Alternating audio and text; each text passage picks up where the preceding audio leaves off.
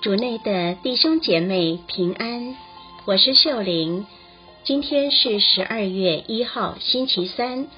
我们要聆听的经文是《伊撒伊亚先知书》第二十五章六至十节，主题是点燃希望。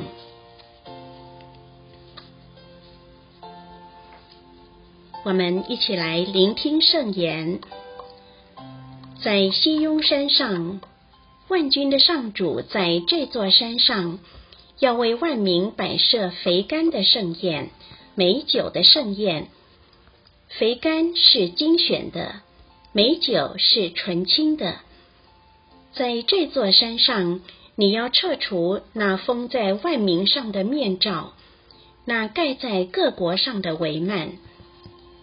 他要永远取消死亡。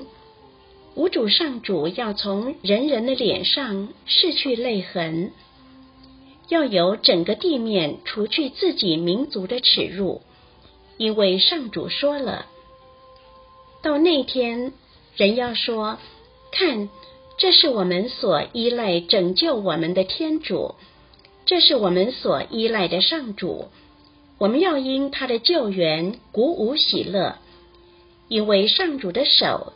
停留在这山上，敌人要在自己的地方受践踏，有如河街被践踏在粪坑之中。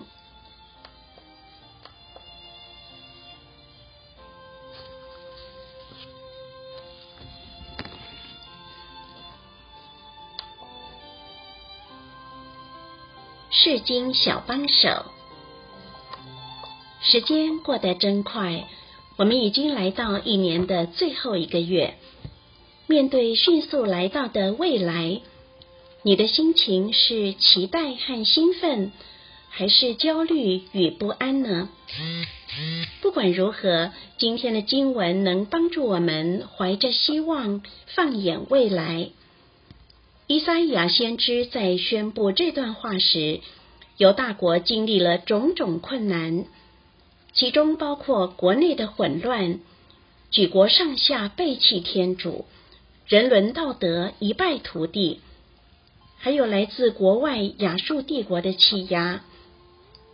因为犹大领袖和人民的不忠，伊赛亚先知预言，他们终究免不了天主的惩罚，终究会被灭亡，移民将流亡巴比伦。但是他仍确信天主会实现他对以色列祖先的许诺，不会完全铲除自己的百姓，留下一些残余，经过炼净成为圣善的移民。经文中，我们听到先知对万军的上主的信赖，他相信这位万军的上主不但为万民摆设盛宴。还要撤出笼罩万民的黑暗，永远消灭死亡，为人拭去泪痕，除去耻辱，也让敌人受到挫败，如河街被践踏在粪坑之中。看，这是我们所依赖的上主，我们要因他的救援鼓舞喜乐。先知很清楚的让我们知道，以色列可以有希望。不是因为他们自己做得好，而是因为他们有一位信实的天主。同样，虽然在某个程度上，我们今天也体验到家庭、工作、社会、政治令人感到失望的地方，但只要我们从自己开始，选择转向天主，让他炼净我们的思言行为。我们仍可期盼天主的救援，品尝圣言，默想我们被上主救援时的鼓舞喜乐，并使我们更加顺服与交托。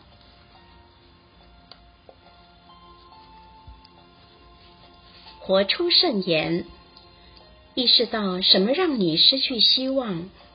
并求天主给你全新的希望，期待他的救援。